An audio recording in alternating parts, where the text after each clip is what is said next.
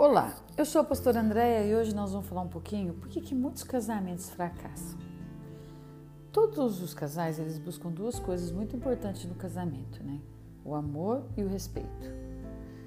E durante o nosso casamento nós vamos desenvolvendo uma intimidade que se ela não for devidamente cuidada, ela pode gerar um desprezo entre os cônjuges. E o desprezo, ele carrega consigo provocações, críticas e muita indiferença em ambos os lados.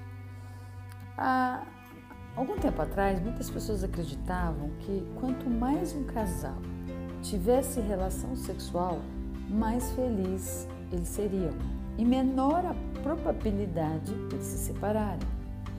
Mas isso já foi provado que não é verdade, não é uma realidade, não é o que acontece com os casais.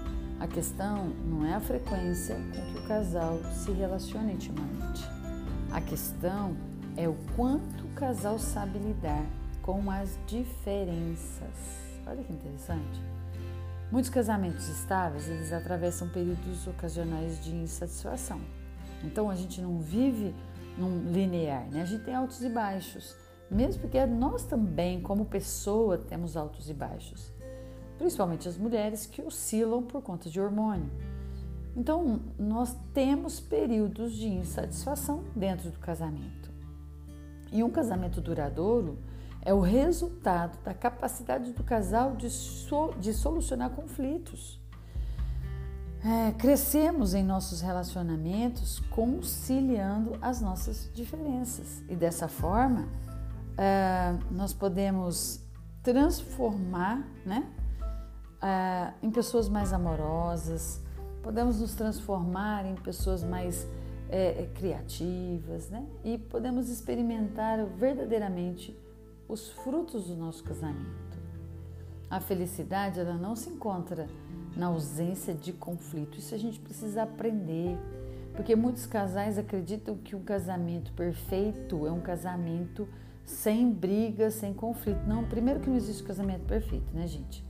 Existe casamento saudável, mas não casamento perfeito.